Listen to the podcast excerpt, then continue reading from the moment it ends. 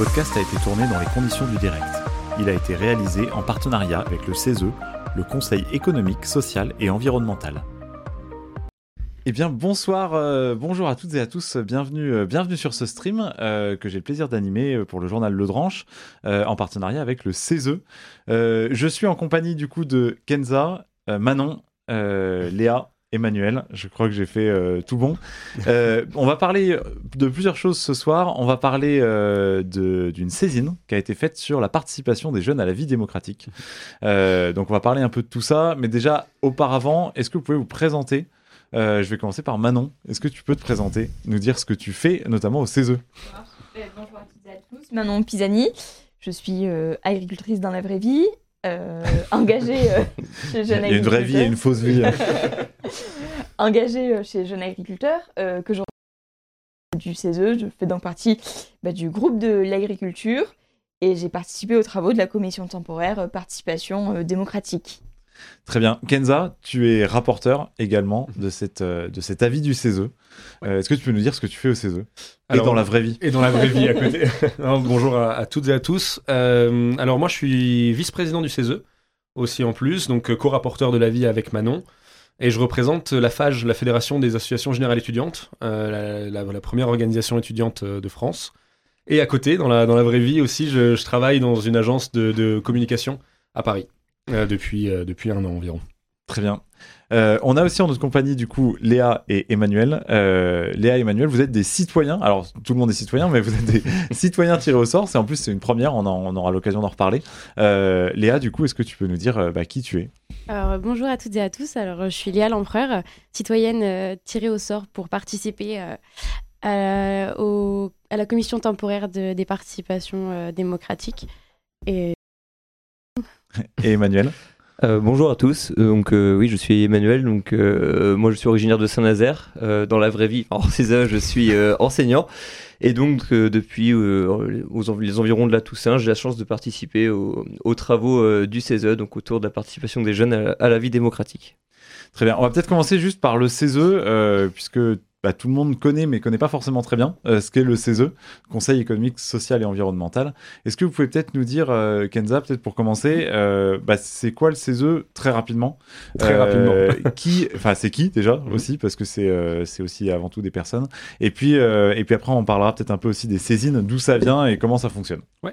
Alors, le CESE, euh, en effet, donc Conseil économique, social et environnemental, c'est la troisième chambre de la République, euh, constitutionnellement, après l'Assemblée nationale et le Sénat. En fait, c'est, on appelle ça la, la chambre de la, euh, de la société civile organisée. Donc, en fait, pareil, société civile organisée, c'est pas le, le meilleur terme pour bien expliquer, mais en fait, on, on regroupe une, un grand nombre de syndicats, d'associations, de, de mutuelles, euh, et j'oublie, mais plein, tout, tout un tas d'organisations. Plein de ce qu'on appelle les corps intermédiaires. Exactement, les corps intermédiaires, euh, qui en fait se réunissent dans un endroit où d'habitude ces corps-là ne se parlent pas spécialement. Et pour représenter une voix euh, particulière, c'est une voix quand même qui, compte, on n'est pas décisionnaire. On n'est pas comme l'Assemblée nationale ou le Sénat, on ne vote pas la loi. On est un vrai conseil avec un rôle de conseil. On est là pour conseiller le Parlement et le gouvernement. Donc euh, on va faire des avis, rendre euh, voilà, faire des études, des travaux là-dessus. Et, voilà, et tous les membres qui le représentent sont donc des gens qui sont engagés. Et il y a environ 80 organisations différentes au CESE. On est 175 conseillers là-dessus. Et on, on représente, c'est souvent ce qu'on dit, mais pour aussi dire qu'il y a une, une certaine légitimité, euh, on, on représente euh, plus de 20 millions de personnes en fait qui sont adhérents et engagés dans nos organisations conjointes. Donc c'est nous, c'est cette voix-là, euh, normalement, qu'on doit euh, venir apporter euh, au niveau national. Ouais, c'est ce que vous disiez dans la présentation. C'est peut-être un des rares endroits où il y a des représentants des chasseurs et des militants écolos qui se croisent et qui se côtoient finalement euh, régulièrement euh, Et qui doivent travailler ensemble. et qui doivent travailler ensemble. Exactement. Euh, le CESE, donc c'est un conseil. On, le dit, les avis qui sont adoptés au CESE n'ont pas valeur de loi, même s'il y a un hémicycle, etc. C'est le, troisième hémicycle euh, après euh, l'Assemblée nationale et le, Sénat. Euh, peut-être déjà comment ça fonctionne? Qui peut saisir le CESE ou qui peut proposer une saisine au CESE? Alors, trois solutions.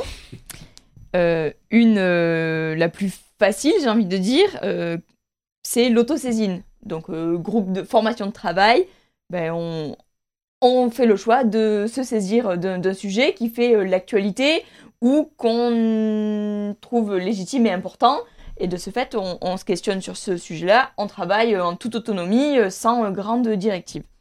autre cas, c'est la saisine gouvernementale.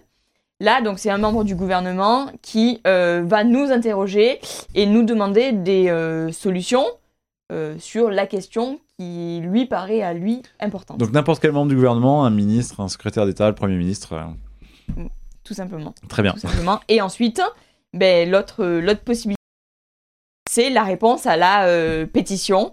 Donc, euh, une pétition va arriver à euh, 150 000 signataires.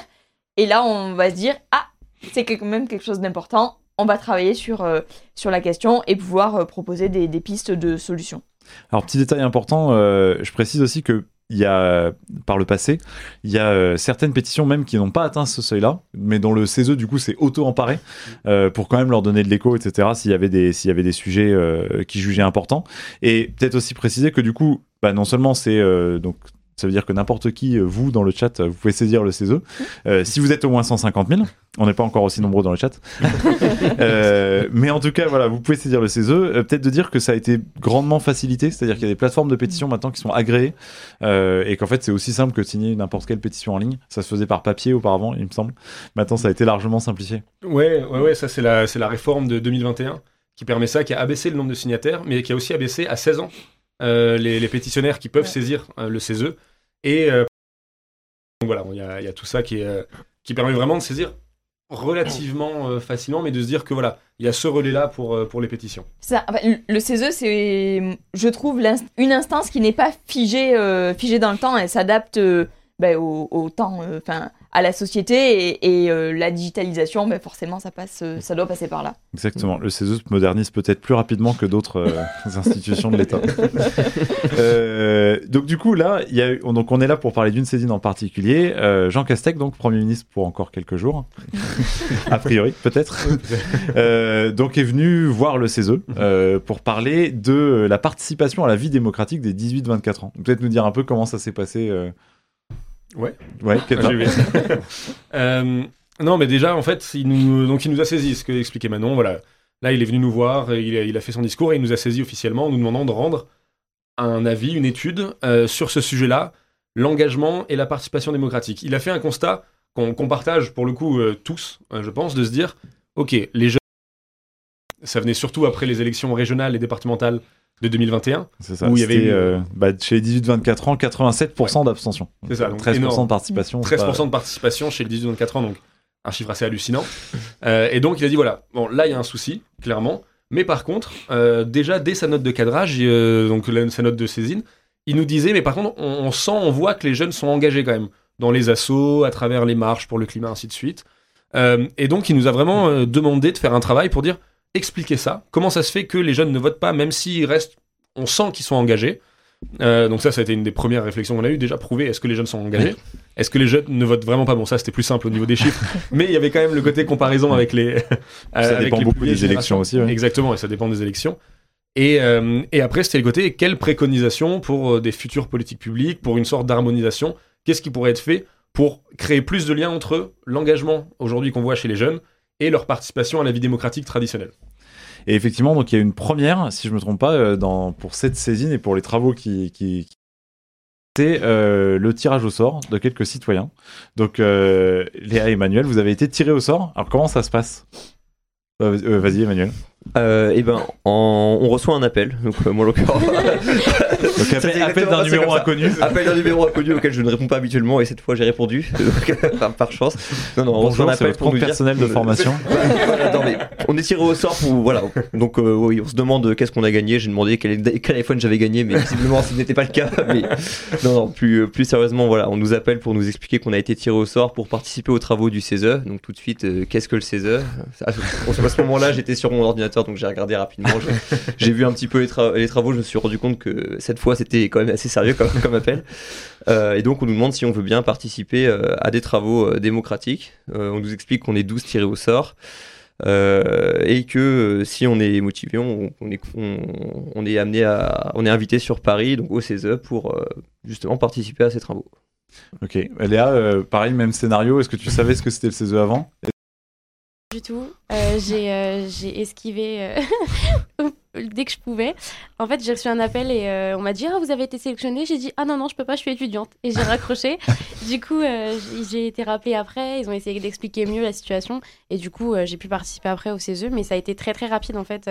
en moins d'une semaine, on était déjà à Paris pour participer au débat en fait. D'accord. Et donc ils ont dû rappeler? Ah oui oui, ils ont rappelé. ok.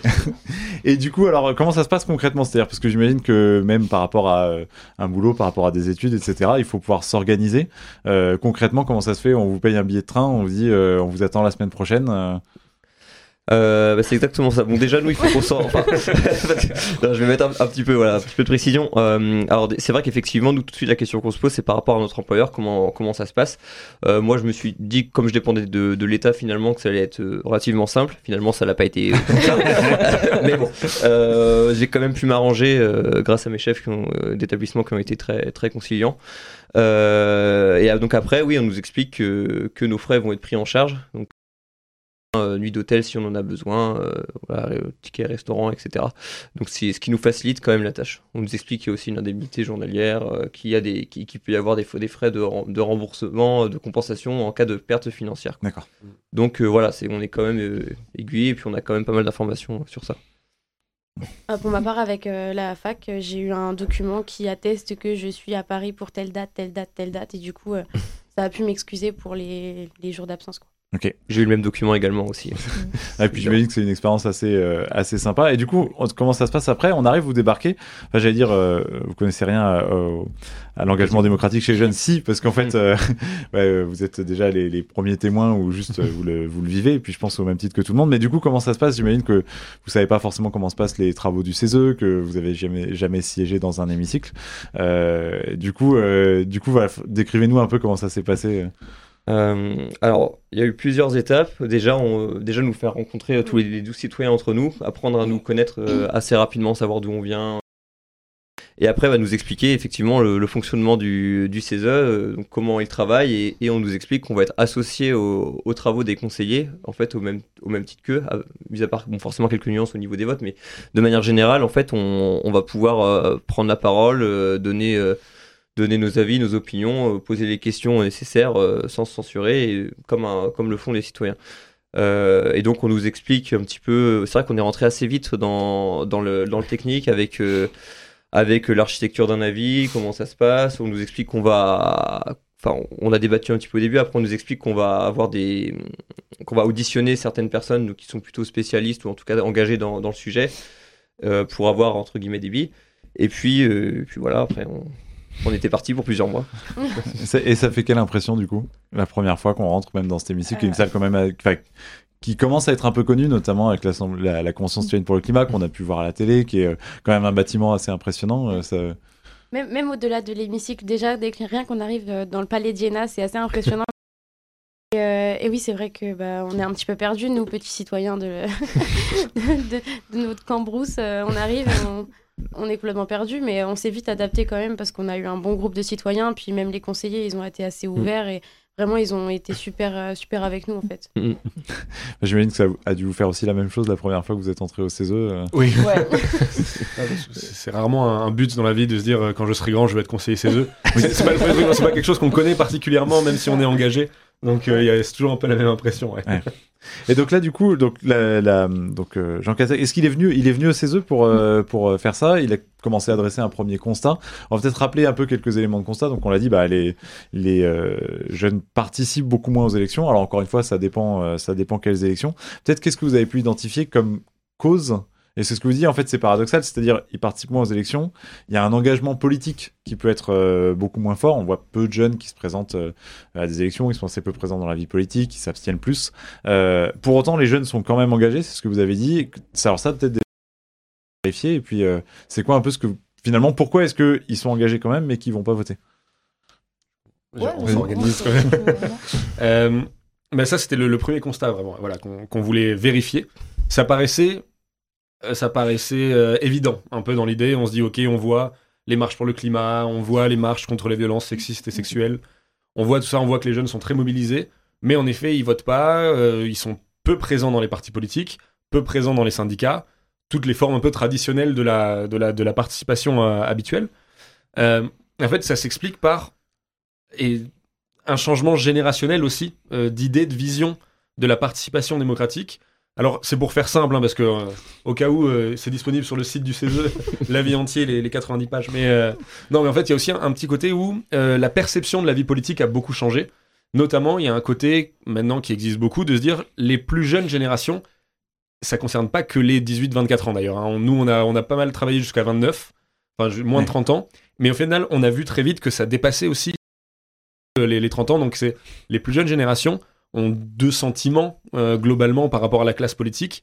C'est euh, bon le tous pourri qu'on connaît un peu, et aussi le tous impuissant. Il Ouais. y, a, il y a vraiment cette vision de se dire, en fait, le- quoi qu'on leur demande, quoi qu'on veuille, même si on les élit, même s'ils sont là, euh, ils pourront pas vraiment faire changer les choses.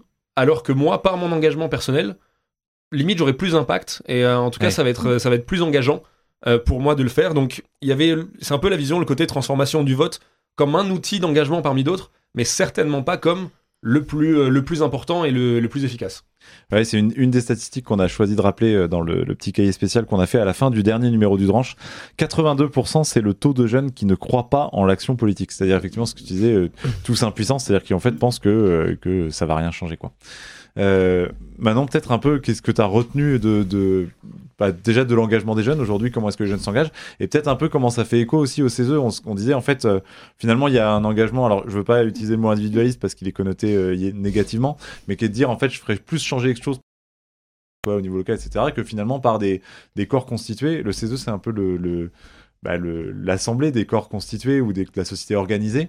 Et euh, est-ce qu'aujourd'hui, il n'y a pas un désamour des jeunes de cette société organisée ou est-ce que c'est différent? Et qu'est-ce que, enfin, qui change un peu dans le, c'est quoi un peu l'avenir de l'engagement des jeunes? Ah, moi, je suis arrivée dans, cette euh, saisine avec un, un petit a priori parce qu'en amont, j'avais déjà travaillé, commencé à travailler pardon, chez euh, Jeune Agriculteur sur euh, la jeunesse en général. Et moi, je partais avec d'un côté les jeunes ruraux, de l'autre côté les jeunes urbains. Et en fait, euh, il a fallu que je déconstruise ce clivage enfin, totalement parce qu'en fait, les problématiques sont exactement les mêmes qu'on soit euh, jeune rural, jeune urbain, jeune euh, des quartiers. euh, voilà.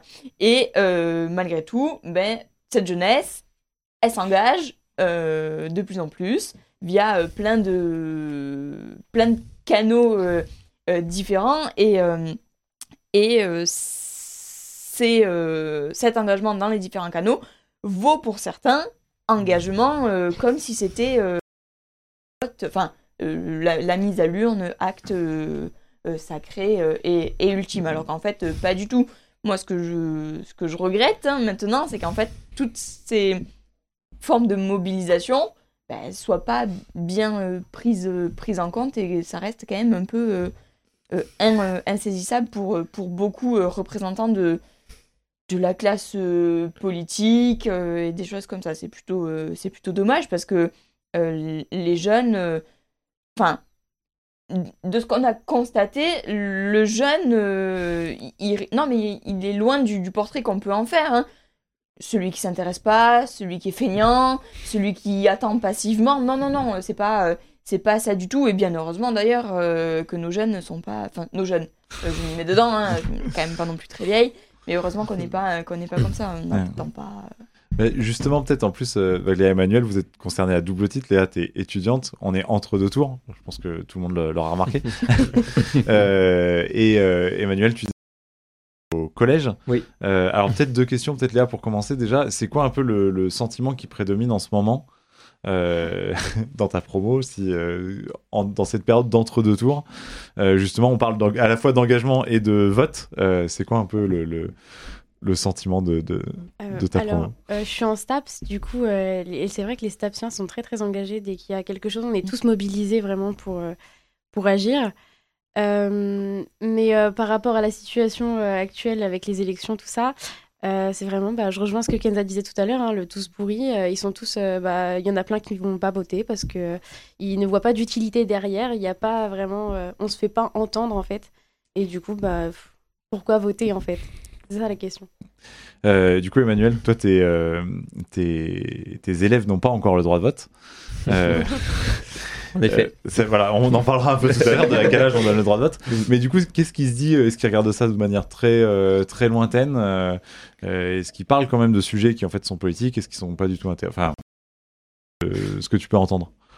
Euh, il parle des élections, mais il parle aussi beaucoup euh, des causes qu'il peut y avoir autour. Enfin, je sais que euh, la cause environnementale, c'est quand même un sujet qui est, qui est très prégnant et qui les, qui les sensibilise beaucoup. Alors après, voilà, je peux pas trop généraliser parce que forcément, dans, dans un collège de 800 élèves, euh, on peut trouver de tout. Mais euh, de manière générale, ils, sont, ils vont être assez, assez intéressés par la cause environnementale. Je les entends parler des élections. Et ils sont curieux aussi. Et ils sont curieux de, de- voilà, j'ai eu des questions notamment sur les différentes élections. Et on y reviendra tout à l'heure parce que c'est vrai que si on, on sait qu'on parlera du vote à 16 ans et pour, et pour le coup, j'ai des élèves bah, qui ont 15 ans et demi, mais qui euh, qui sont pas forcément contre, mais qui, qui en tout cas sont en, disons en besoin de, de formation en tout cas, qui ont envie d'en connaître plus euh, avant de le faire. Et justement, bah, c'était un peu la question euh, qui vous était posée, c'était de dire effectivement euh, comment est-ce qu'on peut faire? Alors le, le but ultime, c'est ce que vous disiez, le but ultime à la fin, c'est pas de, c'est pas de dire euh, voter à tout prix ou de conduire absolument les gens au vote. C'était effectivement de rapprocher un peu ce, ce, ce gouffre ou ce fossé qui peut se créer entre euh, de manière générale et, euh, et euh, les plus jeunes générations. Euh, vous avez fait du coup 21 préconisations à la fin pour ré- réduire ce fossé. C'est quoi un peu les, les grandes, enfin, ou celles qui vous ont le plus marqué de manière. Le, le but n'est pas forcément d'être exhaustif, mais c'est quoi Oui, celles ouais. qui vous ont le plus marqué à titre personnel ou, euh, Pour commencer, déjà, en plus, enfin, plus que ça, euh, nous, c'est quand même qu'est-ce qui nous a amené à faire ces 21 préconisations, comment on les a vues? Il y a quelque chose d'assez marquant. Elles sont très larges, on va en parler, on va en citer plusieurs. Mais c'est surtout le fait que, à la fin de notre analyse, on s'est dit, il n'y en a pas une seule qui peut fonctionner toute seule. Il n'y en a pas une qui est une solution miracle qui va fonctionner euh, très Il n'y a honnêtement. pas une solution magique. Il n'y a pas de solution magique. Par contre, on tend une piste en disant, par contre, là, nos 21 préconisations qui touchent tout un tas de sujets très différents, ça peut être une réponse, mais quelque chose d'assez global. Et en fait, ça a été ça la réponse. Euh, tu, tu disais comment, euh, comment est-ce qu'on rapproche les deux? Globalement, la réflexion, c'était ben, en transformant le système politique. C'était pas tant en transformant les jeunes qu'en transformant euh, les- le système politique pour s'adapter aux jeunes générations. Et du coup, voilà, moi, c'est surtout ça, en fait, plus qu'une pré... les 21 préconisations euh, et toute la réflexion, en fait, qu'il y a autour. C'est ça qui est important parce que euh, si on en prend une seule, il n'y a rien qui fonctionnera suffisamment pour vraiment euh, combler, combler ce, ce fossé. Mais du coup, est-ce que déjà peut-être euh, en, en préalable, est-ce que ça vous a semblé possible? C'est-à-dire de dire en fait, euh, ok, la question c'est comment est-ce qu'on fait, euh, comment est-ce qu'on réduit le fossé entre les jeunes et la politique? Est-ce que ça vous a paru euh, genre facilement atteignable, très difficilement atteignable? Non, c'est quoi un peu déjà le, le- le degré de confiance? Alors, à supposer déjà que, le- que les préconisations soient appliquées, on y reviendra aussi. Mais euh, c'est quoi déjà le, le, le, le sentiment que vous avez eu par rapport à l'ampleur de la tâche? Il y avait du boulot. Il y avait du boulot et, et qu'est-ce que. Quelle limite on se fixe en fait, c'est surtout Mm. ça. Est-ce que on fait tout exploser et on, on refait, enfin on déconstruit tout pour refaire quelque chose avec évidemment nos 21 euh, préconisations, mais ou alors est-ce que euh, on est un peu plus raisonnable, un peu plus les pieds sur terre et on essaie de s'adapter à l'existant qui a fonctionné pendant un moment plus à la mode euh, aujourd'hui. Et, et- et on a plutôt opté quand même pour cette euh, solution qui était la solution de la raison, de dire il faut qu'on fasse, euh, plus- enfin il faut qu'on explore plusieurs pistes, plusieurs solutions, parce que tout simplement il y a déjà quand même plusieurs jeunesses. hein. La jeunesse elle n'est pas, elle est pas uniforme Oui. sur l'ensemble du territoire et ça c'est quand même, enfin c'est- normal.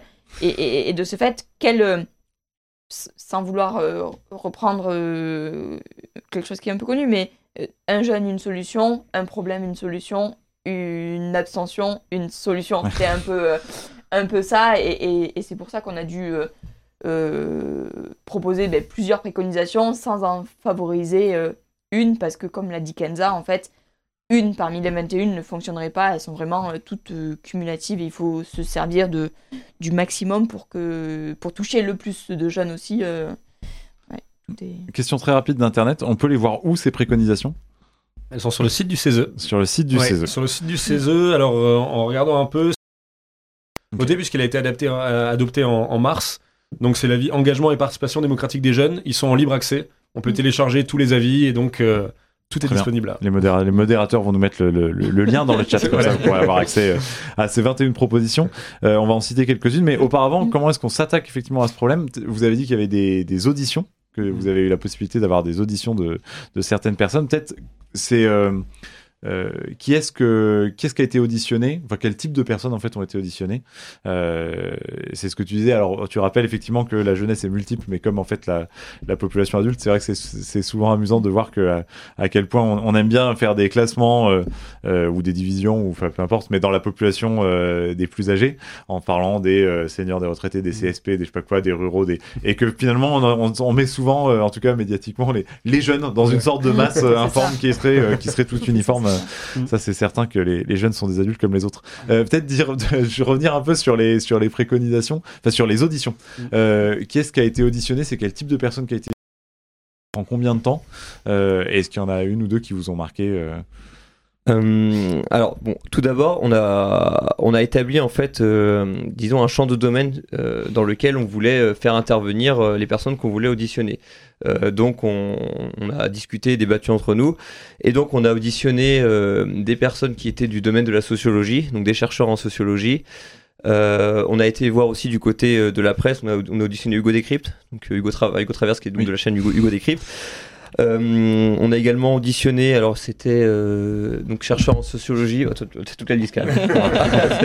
Non, Donc il y en a pas mal quand même. Il y a toute une double page de personnes auditionnées. il y a toute une double page, mais sinon voilà des voilà des des membres de, de différentes associations donc qui sont euh, vraiment euh, très engagés euh, sur le sujet. Également des membres du gouvernement, on a vu Sarah Lahiri, donc euh, qui est donc membre du gouvernement. Et donc l'idée voilà c'était d'avoir des des, des personnalités qui étaient d'un maximum de, domaines de compétences pour avoir vraiment un champ de, possibles et de et de d'informations euh, diverses. Donc mais au niveau médiatique, au niveau euh, scientifique, donc sociologie, au niveau des médias, au niveau de la politique même. Et est-ce que c'est au cours de ces auditions que, que se font en fait un peu les que se dessinent les premières euh, les premières préconisations? Est-ce que vous dites en entendant les gens tiens en fait ce serait pas bête de faire ça etc. Est-ce que vous en discutez après entre vous en, en plus petite commission? Euh, alors, il y, a- eu pas mal de, préconisations qui ont été un petit peu ébauchées euh, pendant les auditions. Et c'est vrai que même avant ça, on a eu quelques réunions euh, juste entre citoyens et quelques conseillers qui étaient là et on a pu en discuter et du coup donner des petites ébauches en fait de, préconisations et après ça s'est approfondi par la suite. Très bien. Donc dans les dans les euh, préconisations, nous on avait euh, on avait sorti quatre groupes de préconisations. Euh, je vais les dire un peu. Il y avait la première partie qui était renforcer l'apprentissage de la démocratie dès le plus jeune âge, dont effectivement dedans, euh, alors transformer la journée euh, défense citoyenneté euh, qui s'appelait avant JAPD, euh, euh, voilà, en quelque chose qui soit effectivement plus basé sur euh, les enjeux des élections et notamment les différentes formes d'engagement. Ouvrir le droit de vote à 16 ans. Alors on va revenir parce que ça c'est un des deux points euh, qu'a fait on va revenir effectivement un peu plus loin euh, là-dessus. Instaurer des visites obligatoires d'institutions de la République dans les parcours de formation. Euh, voilà, parmi quelques, quelques propositions. Euh, en deux, c'est ce que c'est ce que tu disais, Kenza, c'est-à-dire mettre les jeunes au centre des politiques publiques qui les concernent. Mhm. Donc ce que tu disais, c'est plus changer la politique que les jeunes. Donc généraliser des dispositifs de type dialogue structuré. Alors c'est pas un peu complexe, mais bon, pareil, on va en reparler aussi un peu. En leur en permettant en fait à tout le monde, mais en particulier les jeunes, de s'investir dans la mise en œuvre et le suivi des politiques publiques et leur conception. Euh, faire bénéficier les jeunes dès 18 ans des mêmes droits et accès que les autres citoyens aux dispositifs d'aide, comme les minima sociaux notamment. Ça, pareil, on va en parler. C'est le deuxième sujet qui a pas mal fait débat. Ça a été un des thèmes de campagne aussi euh, de la présidentielle, une des euh, propositions qui avait pu être listée. En troisième, euh, troisième grand chapitre, il y avait faciliter les modalités d'inscription sur les listes électorales. Alors ça, pareil, quelque chose qu'on a noté, euh, il y a à peu près la moitié des jeunes de moins de 30 ans qui sont mal inscrits sur les listes électorales, c'est-à-dire qu'ils sont pas inscrits dans la bonne commune. Euh, donc ça, c'est un problème parce qu'en général, une mal inscription se termine souvent par une abstention. Il faut faire procuration, faut trouver quelqu'un à qui faire procuration, faut se déplacer, etc. C'est plus galère, du coup, souvent, on s'abstient. Euh, donc voilà, donc faciliter les modalités d'inscription sur les listes électorales, encourager le déplacement aux urnes. Donc il y a pas mal de choses là-dedans, euh, que ce soit à la fois de, de l'informa- de l'information euh, un peu plus, un peu plus, un peu plus présente, mais aussi des choses assez pareilles qu'on a vu dans certains programmes. Comptabiliser le vote blanc dans les suffrages exprimés. Grand débat le vote blanc que vous pourrez retrouver. On l'a pas mis dans ce journal-là, mais que vous pouvez retrouver aussi sur le sur le site du Dranche. Euh, instaurer une dose de proportionnel aux élections, notamment législatives. Euh, donc voilà, typiquement ça, ça fait partie des choses aussi euh, bah, dont on aura l'occasion de reparler. Et enfin, quatrième chapitre, revitaliser la pratique de la démocratie et notamment la redevabilité de la part des élus. Alors ça, pareil, grande euh, grande question, mais en fait que les euh, bah, tout simplement que les élus soient un peu plus redevables de bah, des promesses électorales, des euh, pareil. Si si vous deviez peut-être chacun choisir, c'est quoi la, la proposition pour vous qui vous a le plus marqué ou vous trouvez peut-être la plus forte? On l'a dit, c'est c'est un ensemble, Mm. donc c'est effectivement tout ça. Mais s'il y en a une à cœur, ce serait laquelle? Peut-être euh, commencer, bah, Emmanuel, je pas. Euh, si je devais en choisir une, euh, même si encore une fois c'est pas évident, mais je pense que ça serait bah, autour du vote blanc, le fait de comptabiliser le vote blanc, on a pas mal parlé. Euh, Puisqu'aujourd'hui, en fait, euh, je pense que le, le vote blanc et l'abstention, ce sont deux choses différentes, et le vote blanc est un réel choix, euh, choix politique, en fin de compte. Euh, et donc le, le comptabiliser, parce qu'il est déjà reconnu en réalité, mais il n'est pas comptabilisé. Donc c'est quand même, c'est pas la même chose. Et donc euh, moi je suis, je pense que si on le comptabilisait, ça inciterait les, disons les, bah, tous- même les, les jeunes et même les moins jeunes finalement à aller un peu plus aux urnes et, et donc ça les inciterait à s'exprimer euh, de manière différente. Et donc on avait, on l'a proposé également, il me semble. Vous corrigez si, je- si jamais je me trompe, mais on- rien que le fait aussi de proposer un bulletin blanc dans les, Ah oui. dans Ouais, les, donc il y dans a un petit bulletin tout blanc qui soit proposé ça. dans les bureaux de vote. Ah, entre guillemets, je, enfin, j'estime que ça fait partie du jeu et donc euh, voilà, ça serait peut-être plutôt celle-ci pour moi en tout cas. Tout à fait. Mm, Alors, euh, moi, je pense que ce serait euh, bah, 16 ans qui rejoint aussi la formation euh, qui nous, enfin, la formation au vote dès le plus jeune âge, parce que euh, mes 16 ans ne datent pas de si loin que ça, et euh, et je vois pas trop la différence entre mes 16 ans et mes 18 ans en fait.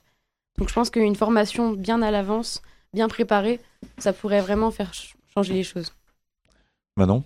Ouais, moi aussi, je rejoins un petit peu, un petit peu Léa. Hum, Si enfin, s'il y a une préconisation qui me tient, euh, qui me tient à cœur, me tient tout à cœur. hein, mais si je devais prioriser, je mettrais en effet euh, celle de la formation, euh, d'avoir une formation éclairée sur euh, les institutions, le vote, euh, pourquoi, à quoi ça sert, pourquoi je vote, euh, pourquoi ça marche comme ça, mais aussi euh, euh, comment est-ce que j'arrive à décrypter euh, l'actualité, comment est-ce que je mets de côté toutes les fake news et, et, comment est-ce que je peux analyser un peu plus finement euh, les, les- propositions de chaque candidat parce que aussi euh, si, si j'ai un avis un peu plus éclairé sur tout ça, ben, je serais peut-être un peu moins déçu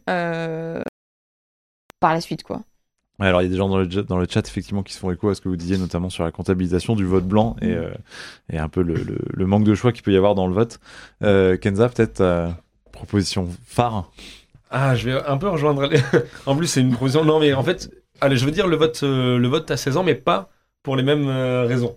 Voilà, au moins pour divers- diversifier un peu. Non, moi, c'est plus sur. Plus que la mesure en elle-même, c'est plus pour ce que ça porte comme message. Et je pense, moi, c'est ça qui m'a touché le plus. C'est de se dire qu'à un moment, il fallait considérer autrement les jeunes. Et en fait, on retrouve un peu cette idée-là, là où dans l'autre, l'autre, euh, proposition dont on va débattre sur les minima sociaux, il y a ce côté-là où aujourd'hui, euh, à 16 ans, on peut faire plein de trucs, euh, mais on va en débattre après. Et on peut pas voter, ou on n'a pas exactement les mêmes droits que les autres. Euh, donc c'est plutôt moi le volet, faire confiance aux jeunes. Et en fait, c'est changer un peu le paradigme où aujourd'hui, il y a quand même une forme, euh, on, on le dit, une petite forme de bizutage social, quoi, pour les jeunes. C'est ouais, ok, t'es jeune, tu galères pendant tes études. Ah, ça va, on est tous passés par là. Bon, déjà, non. Mais le côté, on est tous passés par là. Et, euh, et en plus, c'est passager. Certes, la jeunesse est pas. En tout cas, euh, suivant les catégories qu'on fixe, euh, jusqu'où va la jeunesse. Mais, mais c'est un peu ce côté-là et de se dire non, ben, changeons la mentalité et la manière dont on perçoit les jeunes. Et donc, le droit de vote à 16 ans en fait, en fait partie, quoi. Ouais, c'est fait écho effectivement à ce que quelqu'un dit, euh, euh, qui dit j'ai pas le RSA. Effectivement, en France notamment, on n'a pas le droit d'avoir le RSA avant euh, 25 ans. Il faut avoir 25 ans pour toucher le RSA. Ça peut paraître un peu bizarre d'ailleurs. euh, je pense la première fois qu'on l'apprend. Euh, alors peut-être on va parler déjà du droit de vote à 16 ans. Euh, droit de vote à 16 ans. Alors pareil, ça, ça c'est. Alors déjà c'est une une préconisation qui a fait débat. C'est ce que vous disiez, c'est-à-dire que tout le monde n'était pas d'accord. J'imagine qu'il y a des préconisations sur lesquelles il y avait plus une, une quasi unanimité en tout cas. Euh, mais en tout cas, celle-là a fait débat.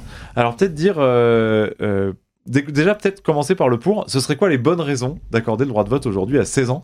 On est majeur à 18 ans. Ça peut paraître, je me fais déjà un peu l'avocat du diable en disant ça. Ça peut paraître, euh, ça peut paraître incongru de se dire alors qu'on est majeur à 16 ans qu'on pourrait voter avant notre majorité. C'est quoi les bonnes raisons quelque part de, mettre le droit de vote à 16 ans Maintenant. Alors, la bonne raison, Kenza l'a dit, euh, enfin, une des bonnes raisons, Kenza l'a dit, c'est euh, vous accorde le droit de vote euh, à 16 ans parce qu'on vous fait confiance et on vous considère non pas comme euh, euh, jeune ado, mais plutôt comme euh, pré-adulte euh, qui est capable d'aller voter parce que vous avez été hyper bien formé avant, tout ça, voilà. Donc ça, c'est redonner, enfin, offrir sa confiance aux, aux jeunes.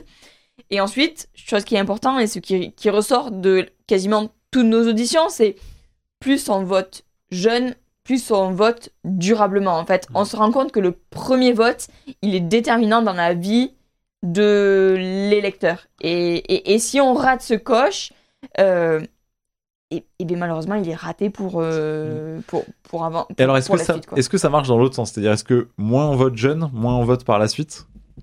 Ok. Et alors, Alors, du coup, alors, je, je me fais parce que je vois déjà que ça fait débat dans le, dans le chat. Finalement, qui est de dire si, ok, si euh, plus on vote jeune, plus on, plus on vote euh, durablement, finalement, pourquoi pas euh, 14 ans, euh, 12 ans c'est, je- Nous, on dit, il faut prendre des décisions, acter des décisions via le vote dès la maternelle. On commence à voter pour des choses de maternelle, quoi. Rien de, rien de très. Plus de frites à la rien de cantine, très quoi. grave, par exemple. Et euh, on monte crescendo, crescendo dans les responsabilités. Enfin, l'objet du vote monte crescendo avec, euh, avec l'âge. c'est-à-dire, on vote pour ses députés, après on peut voter pour des instances représentatives du collège, des choses comme ça. Par exemple, par exemple, par exemple, d'abord les délégués, puis après euh, au conseil de vie lycéenne, et puis après pourquoi pas, je sais pas, moi, euh, au conseil d'administration de mon centre de formation par apprentissage. et là, j'arrive, ben, j'ai déjà plus de 16 ans, et, et j'ai déjà voté pour des choses importantes, et, et de ce fait, je suis prêt à voter pour des élections euh, républicaines. Pareil, un, autre argument, et là qui est ressorti dans le chat, mais qu'on entend alors sous diverses formes, hein, euh, là ça fait, je lis, à 16 ans, t'as rien dans le crâne, c'est normal, à 16 ans, on veut flâner, etc. Euh, quelque part de dire, et je voyais, je lisais aussi un peu au-dessus, à 16 ans, on est très influençable. Euh, du coup, pourquoi faut accorder de- le, droit de vote à, le droit de vote à 16 ans? Mais euh, est-ce qu'à 18, c'est très différent En fait, euh, qu'est-ce qui se passe pendant ces deux fameuses années euh, qui, qui changeraient tout Euh, Non, le, le côté influence, c'est, on l'a beaucoup eu. Euh, après, j'aime toujours bien faire le parallèle avec le fait que c'était aussi le premier argument pour euh, dire que les femmes ne devaient pas avoir le droit de vote. Parce qu'elles allaient être sous l'influence de leur mari, de leur père, de leur famille, et que comme elles n'étaient pas intéressées à la politique, il fallait, ça allait juste faire ça. pas. Fallait surtout pas. Donc, cet argument-là, il, il y a, il y a un peu de ça quand même. Donc, euh, mais euh, déjà, qui n'est pas totalement sous influence Il y, a- déjà ça. euh, On est forcément à 18 ans aussi. C'est juste un moment acté, un moment où on peut commencer à prendre des décisions euh, dans la vie publique. Et 16 ans, au vu du fait qu'on ait le droit de créer une association à 16 ans, qu'on est quand même responsable pénalement à, à 16 ans, on s'est quand même dit globalement que c'était un, un bon âge pour, pour commencer la participation. Et comme le disait Manon, mais c'est un aboutissement de la pratique. Dans le but, c'est ce qu'on préconise, c'est en effet de commencer à voter de manière adaptée dès le plus jeune âge.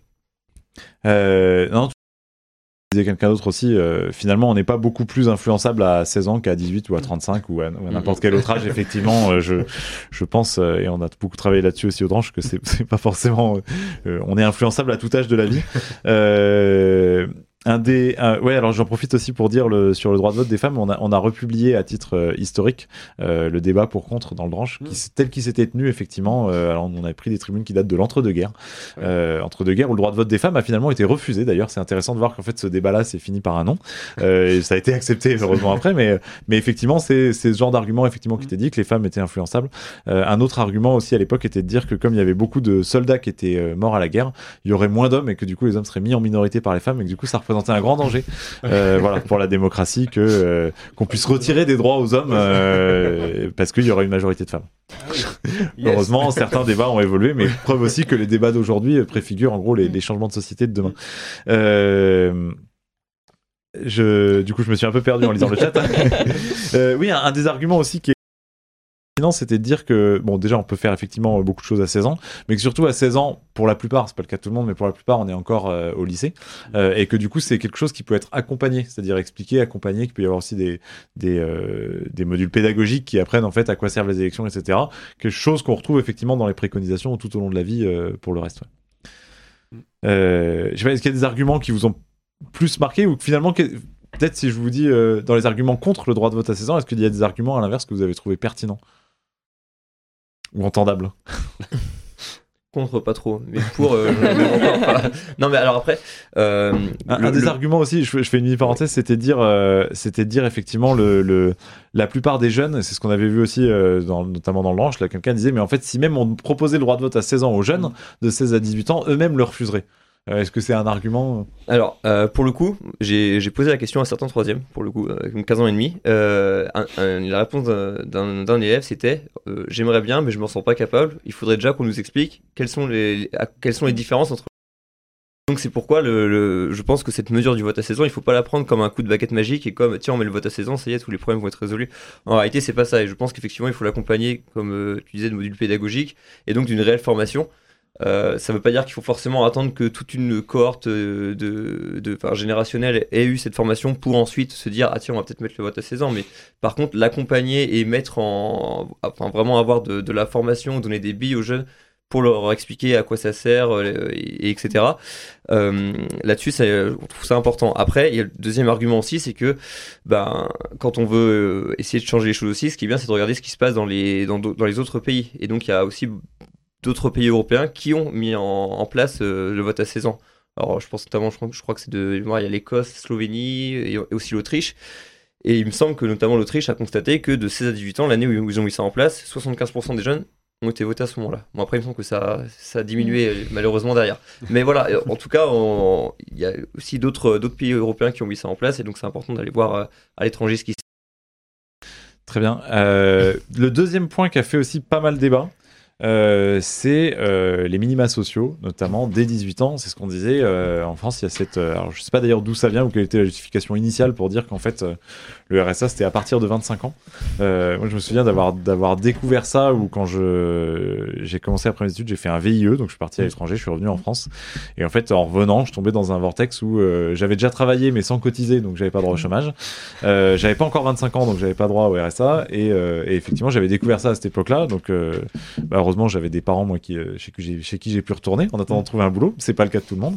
Euh, peut-être. Déjà, c'est quoi euh, et, finalement, aujourd'hui, il y a quand même un débat là-dessus. Alors, peut-être en commençant par toi, Léa, puisque tu, tu, tu as la tranche d'âge, en gros, qui n'a pas encore droit au, RSA. déjà, peut-être comment c'est comment c'est vécu euh, comment est-ce que toi tu le vis de, se dire en fait que euh, bah, potentiellement avant 25 ans t'as pas le droit au RSA Euh, et, qu'est-ce que tu as retenu peut-être de ce débat en fait, je me, enfin, en tant que, jeune de, en dessous de 25 ans, je, je me sens pas forcément considérée, étant donné qu'on n'a pas forcément d'aide ou de quoi que ce soit. Enfin, on est encore sous la responsabilité de nos parents, même si on est majeur. On a quand même besoin d'un minimum de soutien financier si on veut s'en sortir un minimum dans les études, parce que en- enchaîner un travail euh, en 20 ou 35 heures, euh, en plus des études, c'est assez compliqué. En l'ayant déjà fait, euh, je, je, je l'atteste. Mais euh, c'est vrai que du coup, euh, 'fin, on, on est un peu perdu et ça rejoint du coup le tout début de bah, pourquoi voter? Enfin, Ouais. Si on nous écoute pas et qu'on nous prend pas en considération, ça sert à quoi? Ah, donc la, sens- la sensation de pas être considéré au même titre qu'un qu'un qu'un vrai adulte C'est ça. Euh, alors peut-être effectivement donc c'est un point qui fait débat. Euh, alors peut-être déjà dans le dans le tranche c'est toi Kenza qui euh, qui défend le pour. Peut-être nous dire déjà c'est quoi les les principaux arguments pour toi du des minima sociaux? Parce qu'on parle beaucoup du RSA Ouais. euh, de fait mais de, on peut on peut généraliser aux minima sociaux. Euh, alors déjà peut-être pourquoi effectivement est-ce que ça s'est pas fait comme ça de base? Je sais pas si tu as la réponse d'ailleurs, je, je Alors, l'ai pas je trouvé. que Je ne sais même pas. J'avoue que je sais pas d'où euh, d'où vient ça. Euh, Il y, a, y a le côté quand même. Alors là, là je, je parle euh, en mon nom hein, seulement. mon analyse, mais un peu le côté euh, que ce qu'on entend beaucoup, on l'a entendu dans la campagne à nouveau, comme si le fait de donner une aide sociale, c'était un peu désincitant dans le fait de vouloir aller chercher du travail, hein, ainsi de suite. Euh, c'est pas le constat que je fais et que globalement le, le CESE fait. Euh, parce qu'en plus, euh, enfin, rappelons que le RSA, c'est, euh, on est quand même en dessous du seuil de pauvreté, donc c'est pas comme si on avait un matelas très agréable pour aller aller claquer du fric, tout ça. Donc Acheter des écrans plats. Ouais, acheter des, écrans plats. Mais mais donc je pense que ça vient un peu de ça, de se dire non, les jeunes ils sont en études. Il y a aussi le côté, ce qui est vrai, c'est qu'il y a quand même des aides qui existent au niveau des familles. Euh, et donc, à mon avis, ça vient aussi de là, de dire le jeune jusqu'à ses 25 ans potentiellement. En fait, il il, est toujours sous- euh, sous ses parents. enfin, potentiellement, sauf que c'est euh, c'est pas spécialement vrai. Déjà, c'est pas vrai pour tout le monde. Il y en a qui sont très tôt en, en rupture, certains. Et puis même, en fait, cet argument-là, c'est pas remettre en cause euh, les politiques d'aide aux familles, pas du tout, qui existent, qui ont, qui ont du sens. Mais c'est le côté de se dire que globalement, quand on parle de citoyenneté, il y a aussi le côté émancipation et de se dire que dès 18 ans, on a juste les mêmes droits que toutes les autres personnes en France. C'est quelque chose qui peut pousser à un peu plus d'émancipation, à se sentir considéré, comme le disait Léa.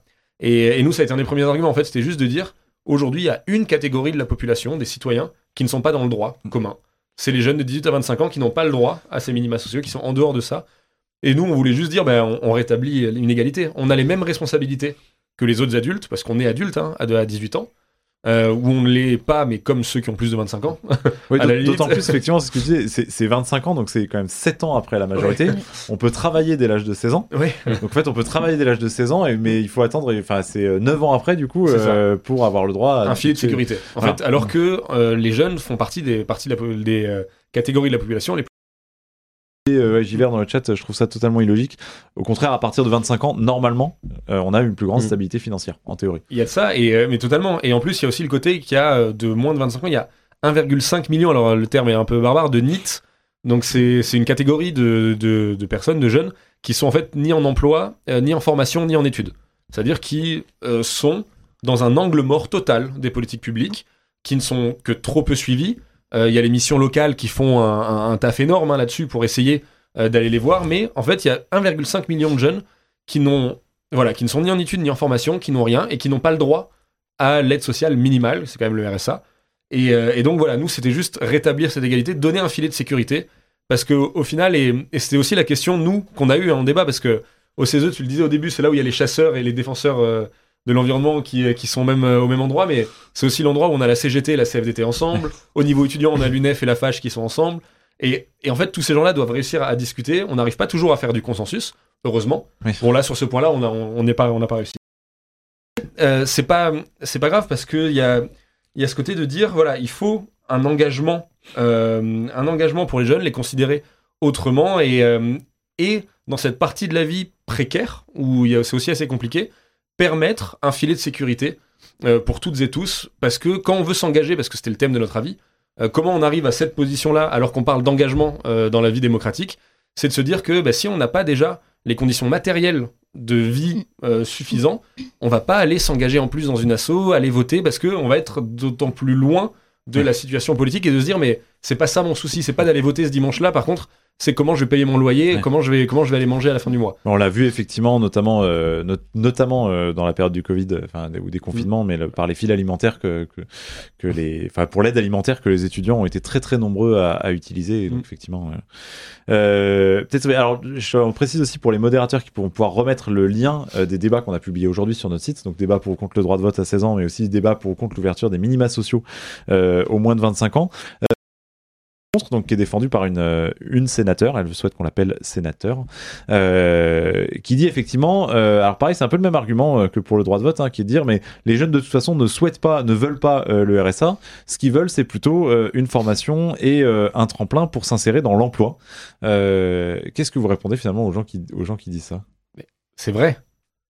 Personne n'a envie de vivre avec le RSA. Enfin, faut être honnête, Mm. personne n'a envie de vivre avec 560 euros par mois environ. Euh, c'est pas, c'est pas souhaitable. Donc, évidemment. Par contre, le fait est qu'il y a des personnes qui sont dans cette situation où ils n'ont pas d'emploi, où ils n'ont pas de tremplin, et où en fait, pour en fait, pour quand même le premier, chercher du travail ou s'engager, ça demande euh, des moyens. Réellement, on peut pas chercher du travail facilement quand on n'a pas assez d'argent, quand on sait pas où se loger, quand on peut pas se déplacer, quand on n'a pas de quoi payer son essence, surtout en ce moment. Euh, donc, en fait, s'engager, chercher du travail, euh, c'est quelque chose qui demande des moyens.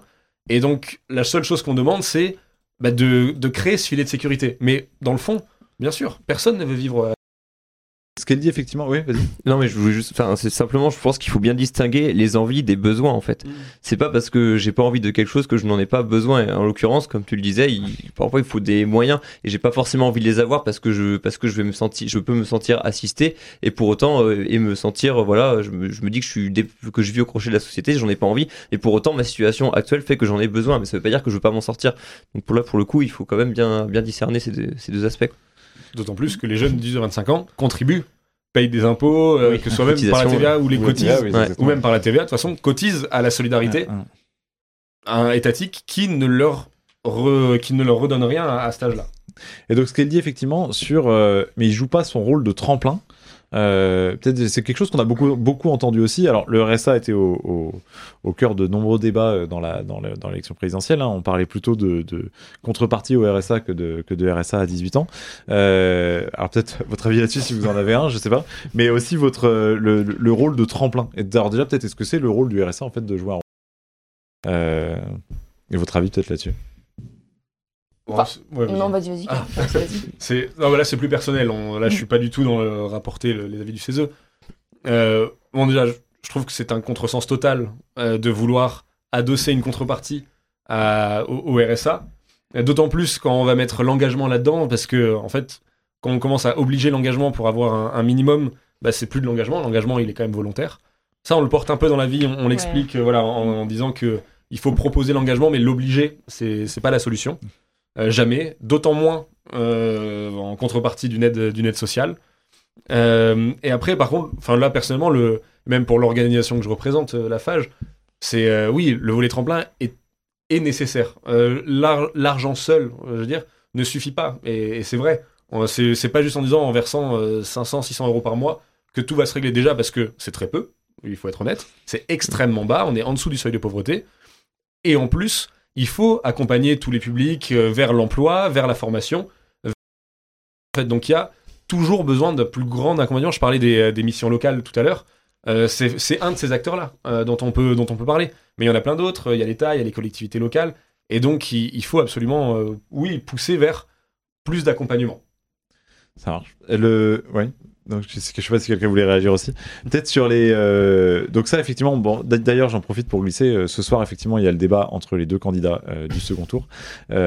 C'est peut-être un des sujets qui sera abordé. Donc voilà, à, à surveiller. Et de toute façon, si vous Mm. avez besoin effectivement d'arguments pour et contre, vous pouvez les trouver dans ce débat effectivement qu'on a publié sur le Dranche. Peut-être dans les autres mesures. c'est quoi peut-être les mesures qu'on fait le plus l'unanimité ou celles qu'on fait le ou d'autres mesures qui ont été débattues? Je sais pas si vous avez ça en mémoire. euh. Je pense que sur l'éducation, sur le, ce qui a fait l'unanimité, Ouais. euh, sur la réforme de l'éducation à la citoyenneté. Ça, je pense, c'était C'est-à-dire assez. euh, sortir ça de, des seuls cours d'éducation civique. euh, Ouais, de- de- d'éducation morale et civique qui euh, aujourd'hui sont trop souvent par manque de moyens. euh, ben, les heures d'histoire géo qu'on n'a pas pu faire. La fin Euh, du programme. Oui. Oui. La fin du programme. fin du pro- Finir le programme absolument. Donc, Bah, ce côté-là, c'était assez, assez unanime, j'avais Ouais. l'impression. Ouais. En réalité, un, un inspecteur euh, en histoire-géographie euh, et, EMC, il- quand il vient inspecter, il vient inspecter une leçon d'histoire-géographie, il vient pas inspecter une leçon de EMC. Donc c'est dire euh, la place qu'on qu'on l'accorde qui, est- qui est clairement marginale. Et effectivement, les- c'est pas c'est pas du tout jeter la pierre aux enseignants parce qu'ils ont la pression du programme. Si le programme n'est pas fini, derrière on peut leur tomber dessus, que ce soit inspecteur, euh, même même parents ou administration. Donc à un moment donné, ils ont des choix, des compromis à faire. Donc euh, évidemment, je sais que j'ai beaucoup de collègues qui aimeraient en faire plus, mais C'est un peu le parent pauvre. pas. c'est- Il y a, Mais- et- et ouais. tout comme euh, les préconisations très techniques, comment est-ce qu'on remédie euh, Mm. au, euh, à la Mal-inscription, ouais. à la non-inscription Alors ça justement, comment est-ce qu'on remédie euh, C'est un sujet qu'on a beaucoup abordé sur cette chaîne Twitch, mais comment est-ce qu'on remédie à la mal-inscription? Automatisation. Il y a beaucoup de Alors- pays européens dans lesquels d'ailleurs c'est déjà automatique. Ouais. oui. Les Pays-Bas ouais. notamment. Ouais. Pays-Bas c'est assez, c'est assez développé. Et à l'heure où le numérique est hyper développé, euh, n'arrive pas à automatiser une inscription en fonction d'un lieu de résidence. euh, Enfin, c'est quand Hmm. même assez dramatique. Ouais, et, et on te radie parce que tu as oublié de répondre euh, à, à un courrier, tout simplement. Oui. euh, voilà. Alors Donc que- ça, c'est... Même pour la JAPD, ils ont, ils, ont, ils ont son adresse, ils savent te trouver aussi. Donc euh, je pense Oui, parce qu'on rappelle, pour ça alors aussi. effectivement, de base, l'inscription est automatique. Maintenant, à 18 ans, c'est pas si vieux que ça, mais l'inscription est automatique. Mais euh, vous êtes inscrit dans la commune dans laquelle vous avez effectué votre euh, JAPD, qui s'appelle Mhm. plus JAPD maintenant. JDC. Oui, JDC, ouais, oui, voilà, ça. Le, le- le genre de sigle qui change tous les, tous les 5 ou 10 ans. Parce que nous, on a fait notre JAPD. Je crois que Léa a fait sa, la JDC, ouais, toi. fait la T'étais dans la réforme, toi. Est-ce que ça t'a marqué? Est-ce que t'as trouvé que c'était un moment incroyable? Euh, alors, on nous a donné un journal. on nous a parlé pendant une journée et après, c'était fini. Je crois que c'était assez sensible. C'est bien la chose. Euh, ouais, donc il y a ça effectivement. Euh, et donc voilà, vous êtes inscrit dans la commune dans laquelle vous avez fait votre JDC. Euh, et donc souvent effectivement euh, à 18 ans, pour une partie de- d'entre vous, bah, vous devenez étudiant, vous changez de commune, etc. Et donc vous vous retrouvez inscrit dans la commune pas au bon endroit. Euh, donc ça effectivement, et euh, c'est vrai que à titre personnel, moi j'avais été euh, assez surpris effectivement de voir que euh, pour certaines choses, et comme la taxe d'habitation par exemple, en général, il n'y avait pas trop de problème pour nous retrouver, retrouver notre adresse postale. ça se faisait, euh, je pense, assez automatiquement, Euh, et que donc effectivement c'est un peu dommage si. euh, si les- Donc ça c'est quelque chose qui a fait plus, plutôt l'unanimité. Ouais. Euh, donc la réforme de effectivement l'automatisation, ça euh, on en a beaucoup entendu parler. Tout ce qui est simplification de procédures, Mm, de procuration, des choses comme ça, là, on était à peu près tous, euh, tous d'accord sur le fait de dire oui, il faut, euh, il faut faire quelque chose de plus simple. quoi. Bah, pour le coup, si on part du principe qu'il y a de l'abstention pour mettre un bulletin dans une urne, effectivement, tout ce qui est démarche administrative, il faut être dans la logique de, de faciliter au maximum. Ça, ça coule de sens. Et peut-être d'autres points qu'on fait débat. Mais ça a fait débat. C'est peut-être, enfin, je vais me jouer la- l'avocat du diable, mais c'est peut-être aussi de notre faute parce que on a voulu, enfin, on a voulu. Une partie de la commission temporaire a voulu être plus ambitieux que ce qu'on fait d'habitude au CESE et on a voulu faire une partie plus prospective euh, sur nouvelles modalités de vote, euh, des nouvelles, euh, plein de nouvelles modalités hein, Mm. de représentativité, des choses comme ça. Et, et- et là, de ce, il y en a qui n'étaient pas prêts, on, on va dire comme ça. Ils n'étaient pas tout à fait prêts au débat. Et on était aussi en même temps un petit peu contraints par le temps. Et, et- et cette partie-là, qu'on a voulu plus prospective, elle a fait un peu plus débat, mais parce que aussi, on sortait du euh, format de travail classique du CESE. Mais en même temps, notre commission temporaire, ça a été la commission de tous les possibles. Pour la première fois de la vie du CESE, on a intégré directement des citoyens et on s'est dit, maintenant qu'on a fait ça, on peut tout faire et on va faire une troisième partie où on va aller plus loin. Et, et malheureusement, on a été un petit peu arrêté dans notre élan, mais là où on se console quand même, euh, c'est qu'on se dit que c'est pas, euh, c'est pas terminé et, et que les quelques pistes qu'on met dans cette troisième partie, il faut les approfondir et, et- et on sait qu'elles seront approfondies d'une façon ou d'une autre. Il y aura pas, enfin, je suis pas très Ouais. inquiète à ce niveau-là, quoi. Et alors, l'avis a été voté le 9 mars de mémoire, donc quelques, quelques jours, quelques semaines avant, les, avant le premier tour de l'élection présidentielle. Mhm. Euh, c'est quoi Donc c'est un avis qui est non contraignant. On rappelle que les avis du CESE sont, sont, sont pas contraignants. Euh, c'est quoi un peu les retours que vous avez eus sur ce CESE Alors que ce soit de la part d'élus, euh, si jamais il y en a qu'on, je sais que le, par exemple le, la proportionnelle à l'Assemblée nationale est quelque chose qui euh, peut faire réagir pas mal, mais que ce soit de la part d'élus ou de la part de candidats, euh, est-ce que vous avez retrouvé ces propositions-là dans des programmes? Est-ce qu'elles y étaient déjà avant ou est-ce que vous avez des candidats qui sont exprimés euh, sur euh, là-dessus? C'est quoi un peu les, les retours que vous avez eus? Ou même de la part de proches parce que c'est une période politique dans laquelle tout le monde parle un peu de politique. Du coup, en tant que vous êtes retrouvé bah, simple citoyen à voter ce genre de ce genre de choses, c'est quoi finalement un peu les échos que vous avez eus alors que ce soit de la part de vos proches? Est-ce que déjà vos proches ont réagi peut-être euh, euh, Léa, Emmanuel Est-ce que est-ce que dans vos familles, dans vos amis, est-ce que ça est-ce que tout le monde s'en fout ou est-ce que ou est-ce que ça a un peu fait réagir etc euh, parce que c'est quand même une prise de position politique quelque part? Bah, ouais, ils ont été assez euh, impressionnés euh, du fait que je sois là-bas déjà, que j'ai pu participer à ça, ça a été super enrichissant. C'est vrai que du coup, bah, ils sont, ils sont assez mitigés, ils savent pas trop. euh, De toute façon, la politique a jamais été très bien vue, et Mm. du coup, bah, forcément, c'est des avis assez partagés. euh. J'ai pas trop de position là-dessus. euh. Euh, oui, bah, assez intéressé quand même par l'expérience. C'est vrai que j'ai eu beaucoup de questionnements bah, au-delà de ce qu'est le CESE, bah, sur quoi on travaille, euh, et puis voilà, pas mal d'interrogations sur est-ce- qu'est-ce que ça va changer concrètement, etc. en haut. Et là, c'est vrai que je me dis que finalement, nous, faut qu'on parte aussi du, du terrain et du bas, entre guillemets, et pas attendre que ça vienne d'en haut aussi, quoi. Donc c'est tout l'intérêt de, bah, de ce qu'on fait aussi, au- aussi aujourd'hui, finalement. Euh, J'en ai qui sont intéressés pour lire l'avis. Je sais qu'il va y avoir une partie un petit peu synthétisée. Je leur ai recommandé d'attendre euh, que ça vienne pour pas non plus qu'ils soient euh, forcément dégoûtés de la lecture. Mais, mais voilà, après, cela dit, je pense que même au-delà de ça, il y en a qui veulent un petit peu le lire et notamment la partie 3 dont on parlait qui, pour, pour le coup, questionne notre système euh, démocratique aussi euh, beaucoup plus en profondeur. Bah, Peut-être que c'est une partie que je ferai lire. euh, euh, Peut-être pas en priorité, mais en tout cas. euh, en partie. Il y a le cahier aussi qu'on a fait euh, grâce au CESE à la fin du dranche, effectivement. Donc vous avez le- les exemplaires du dranche qui ont été envoyés euh, à tous les citoyens euh, tirés au sort. Mhm. Mais effectivement, euh, qui est un résumé, peut-être entre deux, effectivement. Entre- exactement, Ouais, il, fait, mal. euh, il fait 8 pages, donc effectivement, on a, voilà. C'est pas mal. Ouais, peut-être un peu les échos et peut-être aussi de la part des, des élus. Alors, Enfin, ou des élus ou des candidats d'ailleurs, je sais pas si on Oui. a eu. Alors on a, on, on avait rapidement en fait dans la même temporalité à peu près rencontré les, les candidats, mais c'était un une, deux journées qu'avait organisé le CESE. Parce qu'il y a eu plusieurs candidats, ils sont pas tous venus, mais il y a eu plusieurs candidats qui sont venus au CESE. Exactement. Et donc on a rapidement pu échanger avec eux. C'était sur la fin de notre avis. On l'avait pas encore voté euh, officiellement, mais on a pu euh, commencer à échanger. Et en fait, déjà, il y avait un certain nombre de nos préconisations qui allaient venir, qu'on retrouvait globalement chez différents candidats, et mais sur une palette très large hein, Mm. euh, des candidats. Du coup, après, on, est, on a quand même voté l'avis dans une période où la réserve euh, gouvernementale était mise en place, où l'Assemblée nationale a arrêté de fonctionner. Donc. On n'était pas dans le moment réellement où on pouvait aller voir les, le gouvernement ou les élus Oui, le gouvernement ne pouvait pas se prononcer. On, on rappelle ce que c'est que la réserve, c'est Mm. juste avant une élection. Euh, les, les, enfin, tout un tas de personnes qui sont élues ou qui ont des fonctions euh, officielles peuvent pas se prononcer sur des choses qui seraient de nature en fait à, euh, à se retrouver dans des programmes typiquement. C'est ça. Donc nous, on l'a voté. Et je crois que c'est une semaine après euh, là, que, que la réserve a, été mise en place. Donc euh, on n'a pas tant fait un travail là d'aller voir beaucoup les élus, le gouvernement. Ça sera le travail plutôt dans un mois et demi euh, quand, tout sera en place. Par contre, on a fait un, travail avec plein d'organisations qu'on avait auditionnées nous euh, pour nos travaux au CESE et d'autres parce qu'aujourd'hui il y a quand même une fenêtre qui s'ouvre sur la question démocratique. Je, pense qu'on arrive potentiellement au bout d'un système quand même, d'un système qui fonctionnait. Donc la question se pose, elle se pose assez largement, c'est un débat de société.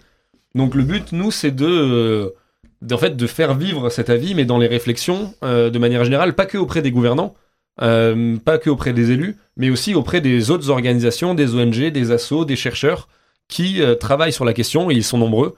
Et c'est de se dire aujourd'hui, il y a, quand même une fenêtre pour, pour pousser la question. Et c'est ce que Manon, la troisième partie qu'on fait dans notre avis, on parle un peu vote électronique, vote par correspondance, ainsi de suite. Euh, et d'autres, et plein d'autres réflexions très générales euh, Mm. sur euh, ce que Emmanuel disait, sur le système démocratique en tant que tel, en sortant du prisme jeune. Mais en fait, c'est de se dire que on veut installer le débat dans la société euh, et qu'on considère que notre avis est, est une pièce euh, dans, dans ce débat-là et qui doit servir à ça. Donc euh, c'est plutôt ça aujourd'hui là le- ce qu'on est, ce qu'on est en train de construire. On, on essaye en tout cas. Oui, et moi, enfin, mon entourage euh, plutôt euh, plutôt fan euh, de ce qu'on a euh, produit et et là où j'ai été Enfin, là où je me dis qu'il y a quand même des solutions pour, pour l'avenir, c'est que j'ai fait mon, mon devoir de, citoyen il y a, la semaine dernière. Je suis allée tenir le bureau de vote de ma commune. Et, et là, parmi les, les, les, les assesseurs, il y en a qui disaient Ouais, mais en fait, on est toujours les mêmes, c'est pénible. Je dis Mais écoute, moi, tu lis ma préconisation 3 et je te trouve la solution. Je dis Il faut faire participer euh, à euh, l'exercice démocratique. Hein, euh, pourquoi est-ce que c'est toujours les mêmes qui tiennent les bureaux de vote alors qu'en fait, je pense que un jeune qui va tenir un bureau de vote, ben, ça peut le rassurer sur le fonctionnement de l'élection et tout ça, tout ça. Donc oui, non, je pense qu'il y a des choses, à faire. Euh, c'est 21 préconisations, je pense qu'il faut qu'on capitalise dessus et, elles sont toutes, toutes à explorer. Je pense qu'elles sont toutes euh, plus ou moins euh, mettables en œuvre, enfin euh, en œuvre assez euh, rapidement et de façon assez, euh, assez simple. Donc euh, oui, non, il faut, euh, mais je pense que c'est à nous, euh, enfin à tout un chacun de nous, de, les faire vivre aussi euh, à travers euh, nos exercices au, quotidien. hein. Euh, là, je, dimanche, je vais leur remettre une petite couche législatives, penser aux, euh, aux assesseurs. Et justement, je sais pas, alors je sais pas si vous êtes soumis au, droit, au devoir de réserve déjà. Non, Ah non. C'est ça l'avantage. Euh, très bien. Pas du tout. Je savais pas finalement si les membres du CESE étaient euh, soumis à ça. Euh, Est-ce que dans les deux candidats qui restent, vous retrouvez des euh, certaines des préconisations dans les programmes ou pas du tout? Ou est-ce que vous savez pas finalement? Joker. Je crois pas trop. Pas trop. globalement.